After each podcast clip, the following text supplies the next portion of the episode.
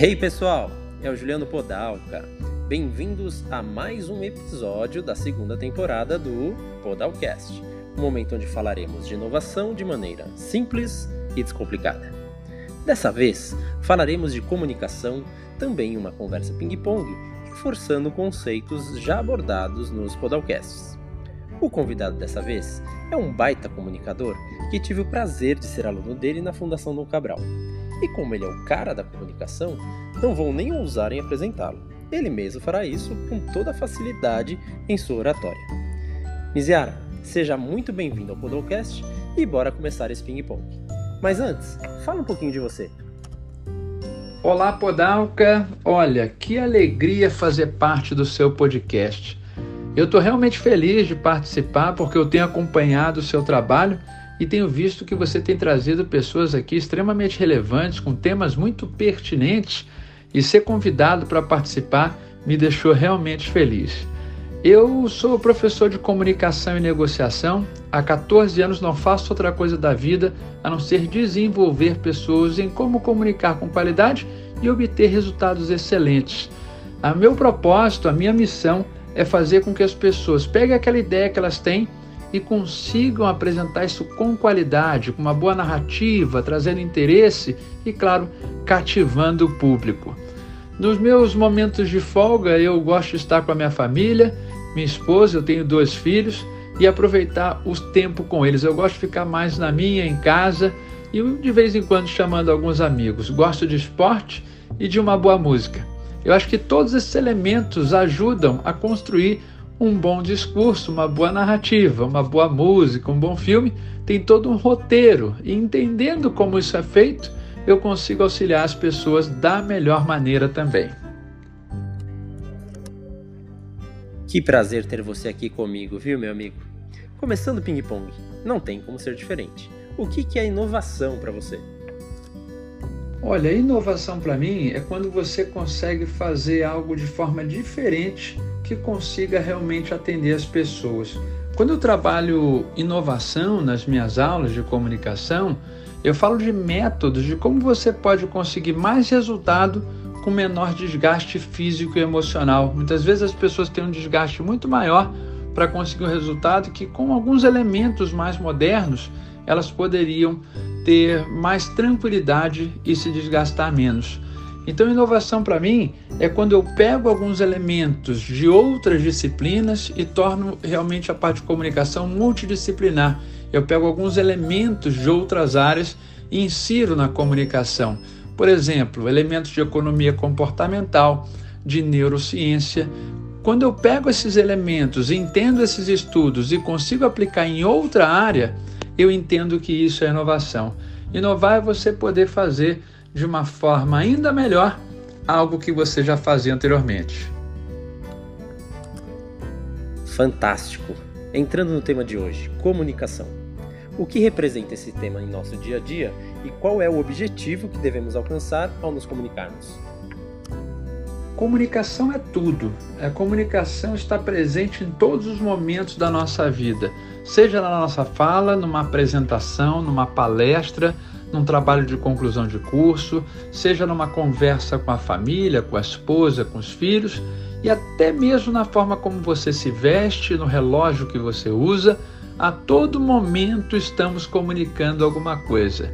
Então a comunicação, ela faz parte do nosso dia a dia e a comunicação de qualidade precisa ser desenvolvida e treinada.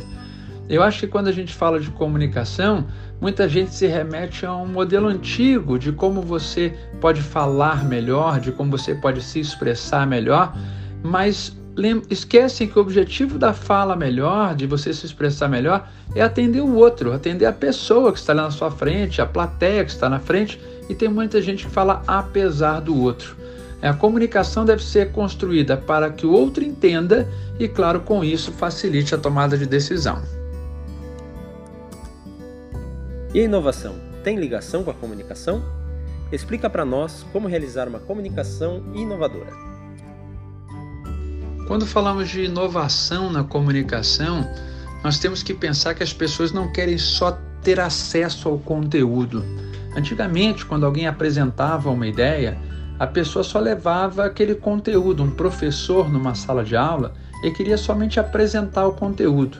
Hoje, a gente pede uma experiência na comunicação, uma boa narrativa, um início, meio e fim, uma história envolvente, algo que motive as pessoas, porque acesso à informação elas têm.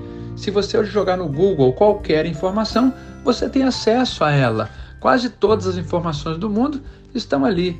Não é mais o que você entrega na hora que você comunica, é como você entrega. Então, inovar é você criar um ambiente, é você criar uma conexão com as pessoas, é fazer com que elas compreendam o que você gostaria de falar e que elas tenham realmente um vínculo com o apresentador. Dessa forma, elas vão comprar a sua ideia junto com você. E existe alguma ferramenta, dica que podemos usar para nos comunicar melhor? Eu acredito que a principal ferramenta quando a gente fala de inovação na comunicação é realmente criar um vínculo com as pessoas, né? de falar para elas. O que eu vejo quando a gente fala de comunicação, de apresentações, por exemplo, é uma pessoa que se prepara para conseguir concluir a sua apresentação, ou seja, conseguir fazer a apresentação. As pessoas têm muito medo, ah, o que, que eu vou falar na hora, como é que eu vou me portar, e elas acabam não pensando que isso existe para conseguir conectar as pessoas. Por exemplo, você já deve ter escutado alguém falando: ah, quando você for fazer uma apresentação, olhe para uma pessoa que você julgue mais simpática na plateia. Para para pensar, imagine durante uma hora você olhando para uma pessoa, uma hora não, um minuto que seja de uma palestra de uma hora, você olhando fixamente para uma pessoa que estava ali feliz e empolgada com a sua palestra. Você concorda que essa pessoa vai ficar constrangida? Então, esse tipo de técnica só deixa o orador mais tranquilo, mas acaba impactando negativamente a plateia. Tem gente que vai segurando uma caneta na hora da apresentação. Isso acabou lá em 1970. Né? Nós temos que pensar não na segurança do orador somente, mas na experiência positiva da plateia. Então, quando você chegar para falar, quando você chegar para comunicar com alguém, Pense em como cativar essa pessoa, como ela vai entender o seu conteúdo. Tenha cuidado para fazer a tradução das siglas, das palavras de outro idioma, os cuidados para que ela compreenda a mensagem. Então pode parecer uma coisa não tão inovadora assim, mas focar no público e pensar na melhor experiência para ele ainda é algo extremamente inovador. Concordo. E no Podalcast de comunicação da primeira temporada, fala a mesma coisa onde precisamos nos preocupar com os ouvintes e não apenas com o orador. Por sinal, os exemplos de fixar o olhar em alguém e da caneta são ótimos. Muito bom. Agora, nos conta uma história real, um caso que você já participou, que possa exemplificar como podemos fazer para nos comunicar bem.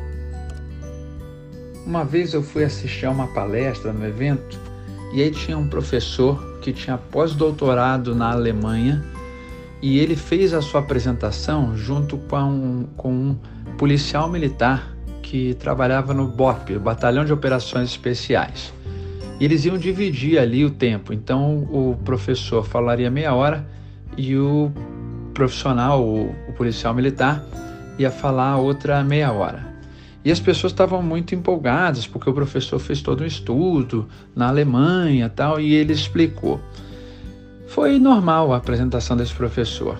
Até que depois veio o policial militar, que de vez em quando até tinha algumas falhas ali no português, na hora de expressar suas ideias, mas que falava com tanta paixão, ele falava com tanta qualidade o, as melhorias, o que ele pensava, o que ele fez no batalhão para que as pessoas ficassem mais engajadas. E aquilo acabou chamando tanta atenção que as pessoas até deixaram de lado a pesquisa que o professor tinha feito lá na Alemanha. Ele foi muito melhor que o professor, mesmo sem ter todo aquele conhecimento técnico. Então, acho que a grande lição que eu levei dessa história, e é o que eu percebo muitas vezes, é que o conteúdo é fundamental na hora de apresentar, mas o como é o que faz a diferença, ou seja, a influência nas pessoas está muito mais ligado ao como. E o que é esse como? É a forma como você apresenta, é a paixão com que você apresenta. Eu não conheço um bom profissional, excelente profissional, que não seja apaixonado pelo que faz. Então, acho que esse é um ponto crítico para mim e essa, essa divisão dessa palestra me chamou muita atenção, que o, as pessoas foram para assistir ao professor e o convidado dele chamou muito mais atenção pela paixão como ele falava. Agora, por último, nos dê uma dica simples e descomplicada para quem quer surpreender os ouvintes em uma comunicação. Uma dica bem direta para o seu público é a seguinte: nós gostamos muito de uma numa apresentação do olho no olho, de estarmos conectados às pessoas. E a pandemia acabou afastando a gente dessas possibilidades de tomar um café, de conversar com as pessoas. Então, nas suas reuniões pelo computador ou pelo celular, uma dica é que você, na hora de falar o seu discurso, na hora que você tiver que comentar alguma coisa, que você olhe para a câmera e não para a tela do computador. 99% das pessoas olham para a tela do computador, que é onde está o seu interlocutor. Você quer olhar a pessoa. Muitas vezes na tela do computador está você e você fica olhando, fica se olhando ali, olhando o retorno da sua imagem. A dica é que você olhe para a câmera, porque quando você olha para a câmera, a pessoa que está do outro lado, ela vai se sentir observada. Então o pessoal pode fazer um teste, pode ser no celular. Bote o celular em modo selfie, olhando e grave. Grave você olhando para a câmera falando alguma coisa e depois você olhando para a tela falando alguma coisa. Depois assista. Você vai ver a diferença que vai fazer. Ou seja, já que nós não podemos ter esse olho no olho presencialmente, olhando para a câmera você vai fazer com que ele aconteça virtualmente. Excelente dica para esses momentos de calls e reuniões virtuais. Professor Miziara, agradeço demais sua participação aqui no Podalcast e a todos vocês, espero muito que o reforço desse conceito possa ter ajudado a responder a pergunta: por que inovar? Não deixe de nos escutar, curtir e comentar. Até o próximo episódio. Fiquem bem!